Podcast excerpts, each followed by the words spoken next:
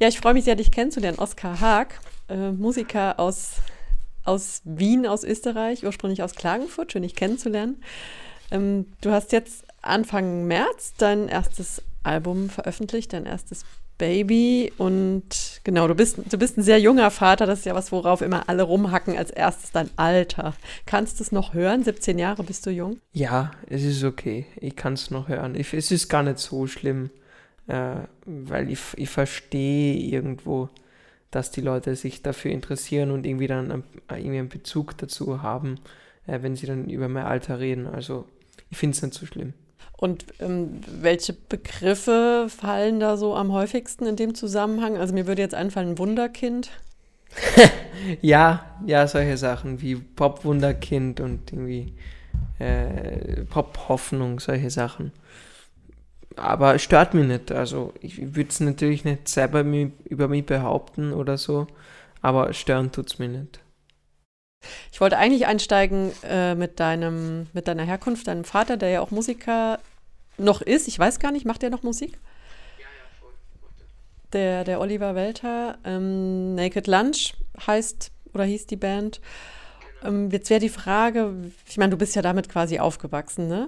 Aber also kannst du, könntest du konkret was benennen, was du wirklich äh, von ihm gelernt hast?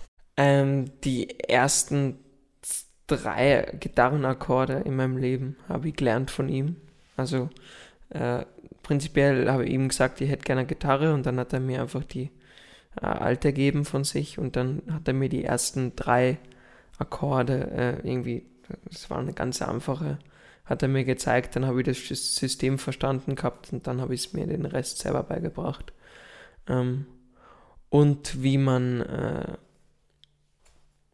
wie man das Aufnahmeprogramm Logic verwendet, so circa. Also auch nur die Basic, die, die, die wirklichen Grundlagen hat er mir erklärt. Und sonst äh, habe ich das halt also passiv einfach mitbekommen, wie das so ist, wie zum Beispiel so ein Musikerleben so sein kann. Okay, also er hat dich jetzt nicht so systematisch belehrt und aufgeklärt und hat wahrscheinlich jetzt auch nicht darauf hingearbeitet, dass sein Sohn in seine Fußstapfen tritt, oder? Oder doch? Nein, gar nicht. Ich meine, er sagt immer noch so, er würde sich wundern, wenn ich jetzt was ganz anderes mache, äh, wie irgendwie, wenn ich jetzt äh, Tischler werden wollen würde, hätte er, würde er es natürlich sofort unterstützen, aber er würde sich wundern, weil er irgendwie immer schon mir das Spaß gemacht hat, auf Bühnen zu sein, auch schon als Kind und so, ja. Warst du da auch mit auf Tour? Na, auf Tour war ich nie mit. Ich war immer nur auf ein, zwei Konzerten, wenn sie mal in Klagenfurt oder so waren. Und dann auch Backstage oder im Publikum? Ja, auf Backstage. Weil im Publikum war es mir dann oft irgendwie zu laut. Und du hast ja dann auch für die Musik deine, naja, das klingt immer so komisch, Schule geschmissen, ne? Du hast ja wahrscheinlich schon irgendeinen Abschluss, aber hast jetzt nicht, also willst jetzt nicht studieren. Ähm, ja, ist ja auch so ein Ding, wo wahrscheinlich viele Eltern ähm, die Nase rümpfen würden oder vielleicht sogar Gleichaltrige weil es ja doch irgendwie eine Entscheidung ist, erstmal, also diesen Weg, diesen musikalischen Weg zu gehen. Ähm, woher nimmst du, woher hast du dieses ja, Selbstbewusstsein genommen, das, den Schritt zu gehen? Also das ist ja schon schwere Entscheidung. Ja, es war so, ich habe mir dann irgendwie gedacht, äh, da als das mit der Musik irgendwie wirklich in eine Richtung gegangen ist, dass das irgendwie auch jetzt finanziell, äh, sagen wir mal, reichen, reicht blöd gesagt, irgendwie. Ähm, und dann habe ich mir auch gedacht, irgendwie, warum sollte ich jetzt äh, irgendwie in der Schule gammeln und nicht die Chance, die ich da gerade bekomme, voll wahrnehmen? Und bevor ich dann irgendwie in zehn Jahren draufkomme oder so, dass ich ja dann doch lieber das probiert hätte und nicht, nicht die Schule weitergemacht hätte, äh, habe ich mir gedacht, nimm mir die Chance jetzt. Äh, Schule kann ich, wenn alles in Bach runtergeht, auch fertig machen in ein paar Jahren. Oder irgendwann halt. Also ja, da habe ich mir gedacht, einfach jetzt machen und mal schauen, was passiert. Und es scheint ganz gut zu funktionieren bis jetzt. Mhm. Also jetzt ist so das Feuer in dir und die Leidenschaft da. Jetzt musst du den Weg gehen. Ich fragte mich auch, ob das vielleicht auch ein Stück weit so eine, naja, fast schon so eine Marketingstrategie ist, weil eben durch dieses junge Alter natürlich auch so ein bisschen dann, ne, die Aufmerksamkeit darauf gerichtet ist und man vielleicht auch eine, also nicht so viel Konkurrenz hat. Ja, also, also von, von meiner Seite aus was jetzt keine Marketingstrategie, aber ähm, es stimmt schon irgendwie, dass das mit dem Alter dann, es bringt schon ein bisschen an Bonus. Vor allem jetzt äh, irgendwie äh, in den Medien muss man schon sagen, dass das kommt halt recht gut irgendwie, wenn man, wenn man so jung ist und die Leute hören das irgendwie sehr gerne. Äh, wenn da so eine junge Person ist, die da irgendwie solche Sachen macht, das hören einfach Leute sehr gerne. Es ist in, in, einer, in einer gewissen Weise einfach ein Bonus. Und hast du nicht manchmal auch Angst vor ja, so einer Art Überforderung oder vielleicht sogar Ausbeutung, eben weil man noch nicht so erfahren ist und sich noch nicht so gut auskennt? Mhm. Ja, da ist ja eben mein Vater eben sehr gut zu haben. Äh, ich habe auch eben das Riesenprivileg, dass ich jemanden hinter mir habe äh, mit 30 Jahren Musik, Business-Erfahrung, äh, der sofort merkt, wenn mir irgendwer völlig abzocken möchte. Ähm, der ist bei jeder wichtigen Entscheidung, ist mein Vater da irgendwie und, und schaut sich alles ganz genau an, beredet sich ganz genau mit ganz vielen Leuten und passt auf, dass da irgendwie nichts zu schnell geht oder, oder irgendwie keine unguten Leute dazukommen. Also das ist alles in recht guten Händen, würde ich okay. sagen. Also ja. nicht, dass da so ein, so ein schmieriger Manager mit Dollarzeichen in den Augen ankommt. Also er ist quasi nein, dein Manager. Nein, nein, also mein, auch, auch mein Manager selber sagt, äh, sobald mir irgendwas zu schnell geht oder ich das Gefühl haben sollte, irgendwas geht mir zu schnell, dann stopp, weil äh, es bringt ja so nichts. Hast du denn noch äh, andere Mentoren außer deinem, deinem Vater? Also so oder musikalische Vorbilder? Ja, Vorbilder schon. Also äh, Vorbilder absolut. Also ähm, den Paul McCartney, der da auch überall hängt. Oder generell die Beatles, die da überall hängen in meinem Zimmer. Ähm, auch David Bowie ist ein großes Vorbild. Harry Styles würde ich auch sagen und äh, Billie Eilish. Das okay, sind so das sind so, so voll die dicken Fische auch, ne? So die ganz großen. Ja. Ist, also ist, ja, man muss sich. Träumst äh, du von sowas? Träumst du von ganz großen Hallen oder was ist so dein Maximum? Ja, also, also es, es gibt, sagen wir so, es gibt kein Maximum es ist nicht so, dass ich enttäuscht bin, wenn es nie zu dem Schritt kommt, dass es nur wahnsinnig riesige Hallen oder Sta Stadien oder was auch immer sind. Aber ich habe auch nichts dagegen. Also ich habe nichts dagegen in fünf Jahren, äh, was nicht, äh, Stadthalle zu spielen oder sowas. Also sehr gerne. Der Griff zu den Sternen. Bis, bis jetzt ja. nicht so so punkig äh, Understatement unterwegs. Na, na. Mhm. Genau, Teenage Lullabies heißt dein Album am 3. März erschienen. Ähm, selbst geschrieben, selbst produziert und auch, ist das ein eigenes Label, Lullaby Records? Genau, genau, eigenes Label. Also hast du extra dafür dann auch gegründet? Genau. Wie lange hat es gedauert, das aufzunehmen? Ähm, ja, es ist ganz lustig, weil es war ja, es, es ist ich würde sagen, die Hälfte des Albums ist entstanden, ohne zu wissen, dass es ein Album wird. Äh, ich habe einfach Songs gemacht irgendwie. Und dann habe ich gemerkt, das fängt jetzt Leute an zu interessieren. Und dann ist der Gedanke gekommen, irgendwie ein Album zu machen. Äh, irgendwie so ein großes, ganzes Ding. Und dann habe ich irgendwie quasi so die besten fünf, sechs Songs hergenommen, die ich bis jetzt geschrieben habe oder die, die mir einfach am besten gefallen haben. Und habe dann einfach noch sieben oder so dazu noch geschrieben. Aber dann diese, diese zweite Hälfte war dann bewusst so, okay, das wird jetzt irgendwie da dazugehören.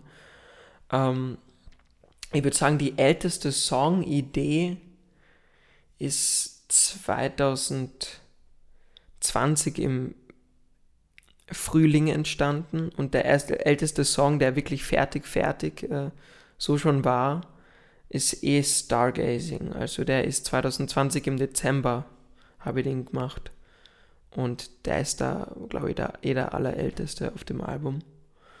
Und der letzte Song ist im Herbst 2022 dann gewesen. Also quasi Dezember bis Herbst. Also 2020 Dezember bis 2022 Herbst so circa.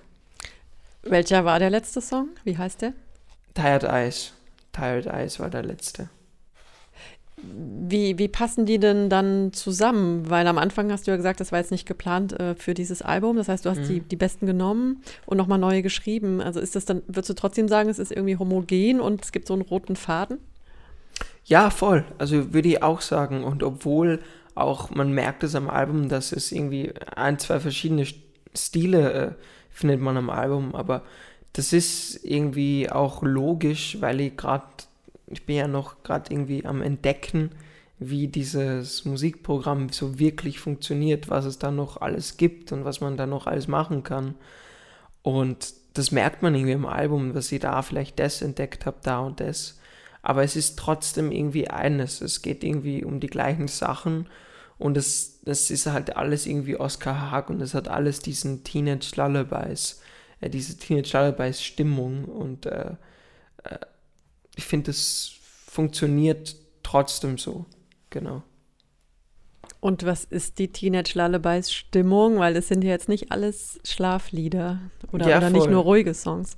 Voll, also natürlich so manche, manche Songs wie äh, Stargazing oder, oder der letzte Track Lullaby, die sind schon irgendwie, die sind halt Schlaflieder, weil sie ruhig, Gitarren, so akustische Gitarre und sowas, also ruhiger Gesang.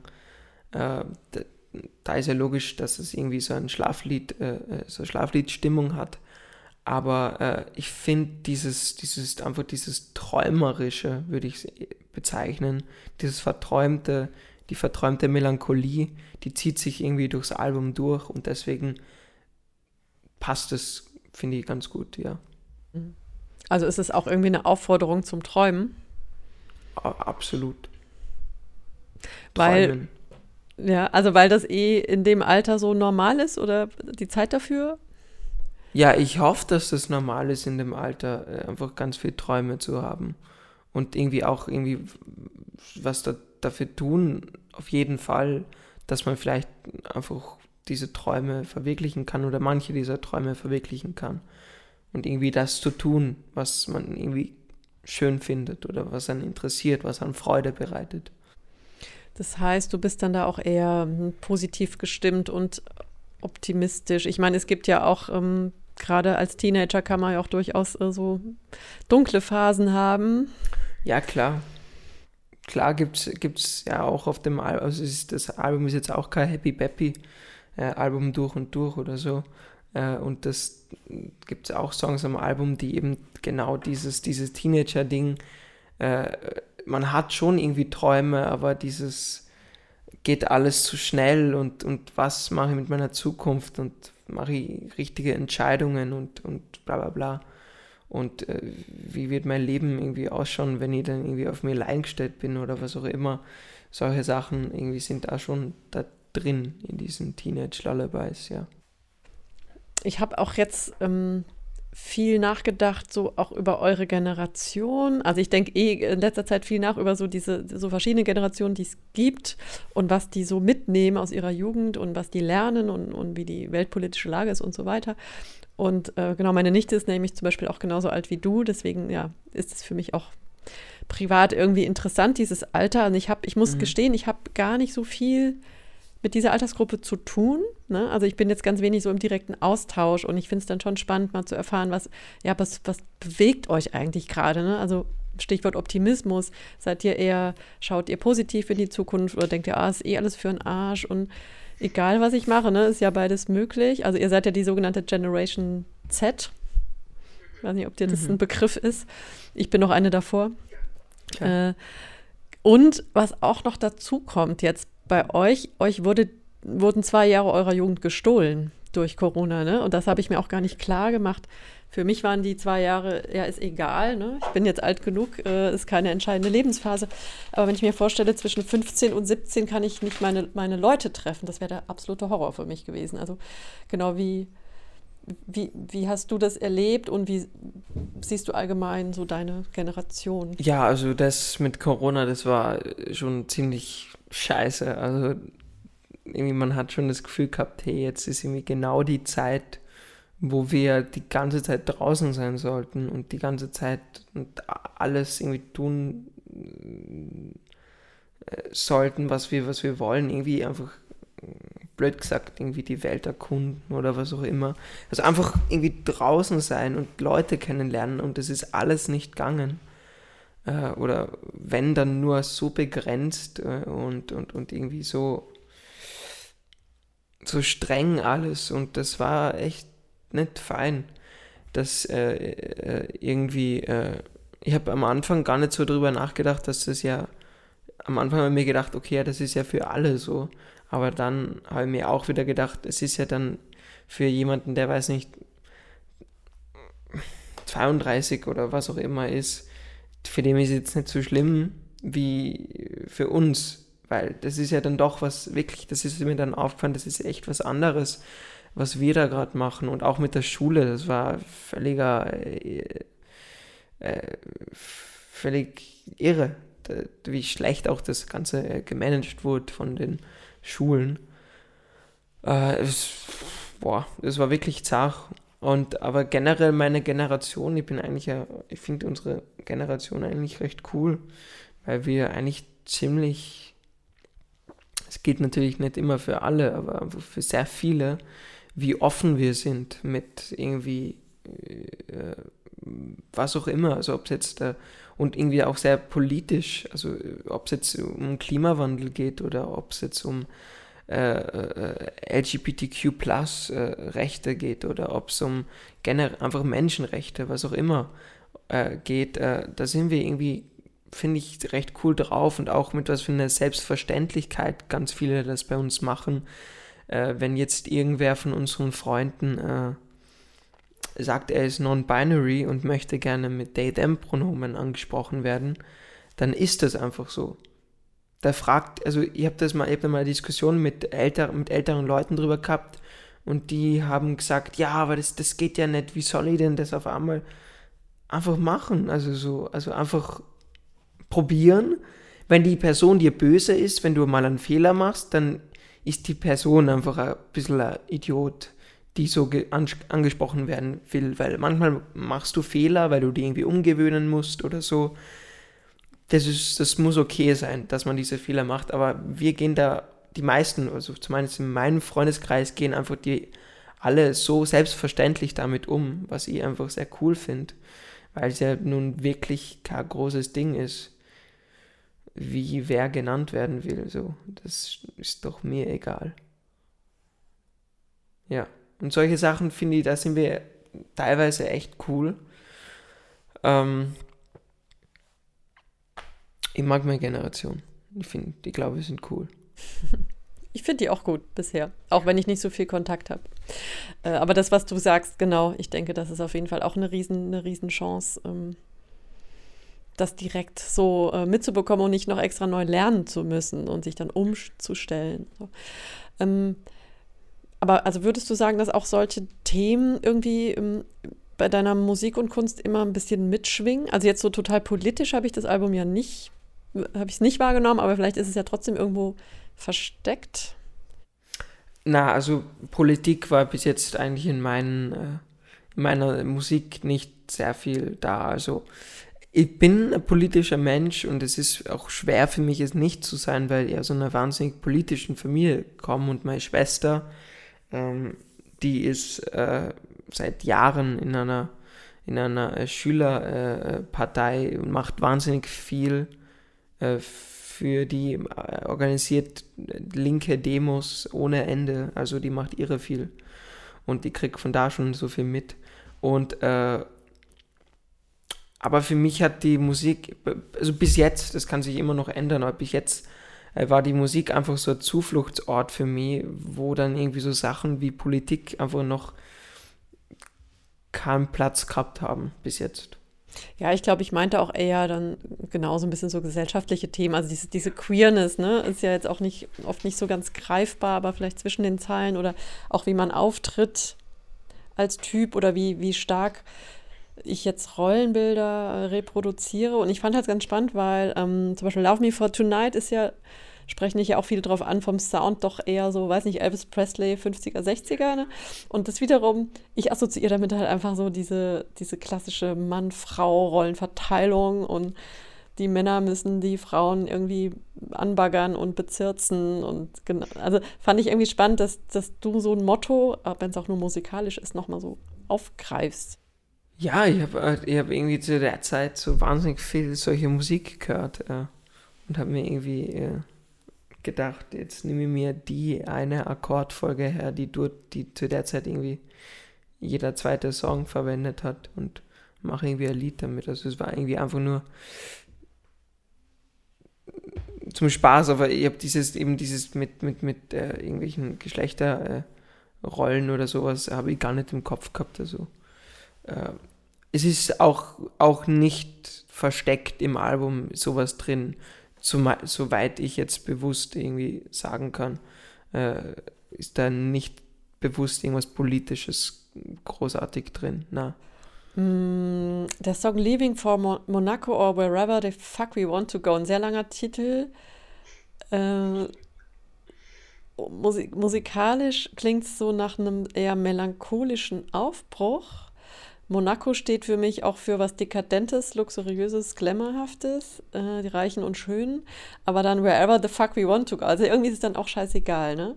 Also ein bisschen so scheißegal-Attitüde. Also wie, was ist das für eine Kombination? Monaco und scheißegal. Ja, also lustigerweise zuerst war Monaco eigentlich echt einfach das, der, die erste, das, der erste Ort, der, der mir einfach eingefallen ist. Und dann äh, habe ich mir aber gedacht, irgendwie, das ist auch irgendwie geil, eben weil es, ist irgendwie so ein reichen Ding, Monaco. Eigentlich voll der Scheiß. Ähm, aber es ist so dieses, äh, ja, lass einfach irgendwo hingehen, zum Beispiel nach Monaco, weil wenn wir einfach weg von da gehen, dann schaffen wir es irgendwie sogar in Monaco oder wie auch immer. Oder halt wo, wo wir halt sonst hin wollen. Also irgendwie, wir sind da irgendwie gut drauf, äh, wo, wo immer wir hinwollen und wo immer wir das machen, irgendwie was uns, was uns, was wir cool finden. Und es ist halt dieses davon träumen von da zu Hause in dem Song. Also der Song hat sogar noch eine, eine spezifische äh, Geschichte hinter sich, weil ich habe äh, eine Freundin von mir, die ist wirklich einfach abgehaut von daheim. Die hat einen Koffer gepackt mit einer zweiten Freundin, abgehaut ist noch immer nicht zurück. Ich habe sie jetzt vor ein paar Wochen zum ersten Mal gesehen, seit eineinhalb Jahren. Aber die war wirklich über, die war in Schweden und so, also die war überall, die ist wirklich einfach abgehaut. Und das habe ich so cool gefunden, dass ich da irgendwie einfach schreiben habe müssen drüber. Okay. Die Eltern fanden es wahrscheinlich nicht ganz so cool, ne? Ja, die Eltern, die Eltern sind angeblich auch nicht so cool generell, aber äh, keine Ahnung. Wahrscheinlich finden sie es nicht so cool, ne? Äh, Lady Sun, Mr. Moon are lovers. Also Lady Sun, Mr. Moon heißt der Song. Wie mhm. kann das denn gut gehen? Also ist das so ein bisschen, diese Gegensätze ziehen sich an, oder? Ja, es war irgendwie äh, dieses, dieses, ich habe dieses Bild irgendwie so süß gefunden von, von, von Sonne und Mond ob das jetzt Mr. oder Lady oder beides Ladies oder beides Misters, was auch immer sind, äh, einfach die sich irgendwie lieben, aber dann noch dieses Bittersüße, dass es irgendwie auch nicht wirklich funktioniert, weil sie sich nie sehen können, weil der, der scheint immer, wenn Nacht ist und die Sonne scheint immer, wenn es Tag ist. Ähm, das war irgendwie einfach quasi ein, äh, ähm, eine Metapher irgendwie einfach für Liebe, die nicht wirklich äh, äh, funktionieren kann. Irgendwie so Romeo und Julia Ding, was auch immer. Irgendwie einfach eine Liebe, die nicht ganz so funktionieren kann. Äh, leider. Und dadurch immer ide idealisiert bleiben kann. Ähm, dann der Song Sober, das heißt ja nüchtern, ne? Äh, Geht es da ein bisschen darum, dass man, wenn man nicht so nüchtern ist, oft gerne mal Dinge tut, die man sonst nicht tun würde und dann hinterher vielleicht bereut? Aber umgekehrt auch, ähm, wenn man es, also wenn ich jetzt die Person bin, die von jemandem was will und die, die ist betrunken und fängt was mit mir an und bereut es danach, dass es dann vielleicht umso dramatischer ist? Ja, also, also in Sober geht es um, ja, es geht darum, dass man irgendwie äh, wenn man betrunken ist oder sowas, eben Sachen macht, äh, die man nicht will und die irgendwie am nächsten Tag man scheiße findet und bereut. Äh, man kann es auch so weit treiben, dass es irgendwie um Sucht geht und irgendwie um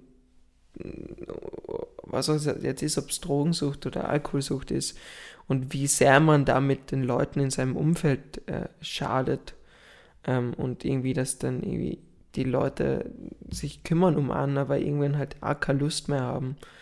Äh, und irgendwie sie sagen so, ey, ähm, mach halt deinen Scheiß, so ich bin weg und du kannst irgendwie selber aus die, die aus dem rausziehen. Ja, also man kann das auch so weit äh, denken bis zur Sucht, aber es kann auch eben einfach nur so eine Nacht sein, in der man einfach scheiß Sachen macht, während man irgendwie zu viel getrunken hat und am nächsten Tag muss man halt mit den Konsequenzen äh, leben. Es gibt doch diesen Satz in Vino Veritas, also dass man, wenn man betrunken ist, eher die Wahrheit spricht und vielleicht ja auch das tut, was man eigentlich gerne möchte. Also ich finde, es ist gar nicht so einfach zu sagen, dass man das dann, also dass man das eigentlich nicht will. Also klar bereut man viel, aber wer weiß, also vielleicht ist, ist ja dann so dieses, das, was man eigentlich will, aktiviert oder das Unterbewusstsein und man traut sich nur nicht, das dann nüchtern zu leben. Ne? So könnte es ja auch sein. Kann natürlich auch sein. Hm. Vielleicht reden wir noch über einen letzten Song. Also es sind ja sehr viele äh, Songs auf dem Album. Ich habe jetzt gar nicht gezählt, 13 oder 12. Ist ja schon beachtlich. Ähm, doch, vielleicht noch über zwei. Ganz kurz, der letzte Song Lullaby. Äh, Zwei, sind es nur zwei Akkorde, kann das sein? Das sind nur zwei Akkorde. Das ist ja der Wahnsinn. Aber funktioniert trotzdem. Drei Minuten, zwei Akkorde und also ist überhaupt nicht langweilig. Ist natürlich Punk hoch 10. Obwohl es jetzt nicht punkig ist, aber. Nein, ich habe letztens irgendwo einen Kommentar gelesen, irgendwas mit, äh, äh, hm, also kein netter Kommentar unter irgendwas. Bringt dem Jungen mal mehr Akkorde bei. Ähm, und ich denke mir halt so, die Beatles, die besten Beatles-Songs haben irgendwie drei, vier Akkorde und sind wahnsinnig gut. So, nur weil der Song wenig Akkorde oder irgendwie leichte Akkorde verwendet, äh, nimmt das nichts weg. Also ich finde auch, ich mag Lullaby auch sehr gerne und ich finde, es ist ein super Abschluss fürs, für dieses Album, aber es ist halt nur zwei Akkorde und das freut mich dann wirklich, wenn dann Leute sagen, irgendwie, wirklich drei Minuten eben zwei Akkorde und trotzdem nicht langweilig. Äh, das ist schön. Nicht langweilig, aber es kann ja auch beruhigend wirken. Es ist ja ein, ein Schlaflied und am Ende, also man gleitet so, man könnte im Prinzip dann so rausträumen aus deinem Album und so eigene Wege gehen. Ich will trotzdem noch über einen anderen Song reden. Das wäre jetzt eigentlich ein gutes Schlusswort gewesen. Ähm, Tired Eyes, die müden Augen, finde ich, sticht musikalisch auch ein bisschen raus, oder? Also es ist am Anfang so sehr hart, elektronisch kühl. Mich hat es an die deutsche Band The No Twist erinnert. Ich weiß nicht, ob dir das was sagt. Dein Vater kennt die. Also Ikonen, wirklich Ikonen. Äh, und dann so, ja, fa fast schon verzweifelte E-Gitarren irgendwann, also sehr so schrammelig. Und hm, ja, es ist, ist es so ein, also ist die Verzweiflung auch so gemeint, also so, so nicht wissen, wohin es geht und ich bin einfach müde auch, weil ich es nicht weiß und nicht rausfinde. Also müde vom Suchen. Das ist genau, du sprichst mehr, du hast mir ja gerade alles äh, schon, eigentlich alles gesagt, was zu sagen ist. Dieses, die, genau, es ist so Müdigkeit vom nicht mehr wissen, wohin oder was man überhaupt suchen, sucht oder wo man das findet äh, dann diese, diese wahnsinnige Müdigkeit, äh, das ist genau das, worum es im Song geht und das soll er irgendwie. Und das Lustige ist, mir schreiben ganz viele Leute, ähm, ähm, was denn die Lyrics für den Refrain sind, weil sie es nicht verstehen. Ähm, und äh, die, die, die Wahrheit ist, die, der Song hat keine Lyrics im Refrain, sondern ich habe irgendwas ins Mikrofon gesungen, und war dann einfach nur gespannt, was Leute denken, was ich singe. Also was sich jeder, dann kann irgendwie jeder für sich selber irgendwie raushören wollen, was er halt hören will. Und ich habe da schon von unterschiedlichen Leuten dann unterschiedliche Versionen gehört, was sie beim Refrain hören. Und das ist wahnsinnig äh, lustig, äh, ist anzuhören, was, was dann die Leute da raushören. Ähm, ja, aber klar, der Song, der sticht wirklich irgendwie heraus und als ich den ein paar Leuten gezeigt habe, äh, die waren auch voll verwundert, irgendwie so, so wo kommt das her auf einmal? Ist ganz lustig.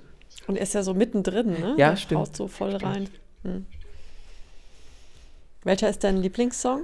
Kannst du das sagen? Es ist schwer, aber ich würde fast sagen In Your Eyes. Ich mag In Your Eyes sehr gerne. Ich, ich mag den auch, weil ich den gerade live, weil ich den gerade auf der Tour eben live spiele, mag ich den noch mehr, weil der hat ja nur eine Zeile, also eine einzige, die ich zweimal singe und der Rest ist instrumental. Und ich mache das jetzt immer so, dass ich einfach diese Zeile mit den Leuten auf der Tour einfach so singen. Also das, da muss einfach der ganze Raum mit mir singen und dann schauen wir immer, was so noch passiert und so. Und das ist wahnsinnig schön, wenn irgendwie 200, 300 Leute irgendwie deine eigene Musik dir rüber singen. Äh, den mag ich sehr gern. Aber eigentlich mag ich alle. Sonst hätte ich das Album nicht rausgebracht. Sehr schön. Ja, Oskar Haag, äh, ich danke dir Ja, danke. sehr bis hierhin. Ähm, bin total gespannt auf die, auf die nächsten Jahre. Hast du schon noch mal was in Planung? Äh, also, also ich bin auf jeden Fall äh, äh, am, am Arbeiten schon wieder äh, an Sachen, also an Musik. Absolut, also. Das heißt, du machst parallel Tour und schreibst Ja, dabei. klar, also schreiben tut man halt immer. Ja, das, das geht gar nicht anders. Ein, ein Urtrieb des Musikers. Also es kommen sicher bald Sachen wieder. ja, vielen Dank und alles Gute dir. Ja, danke.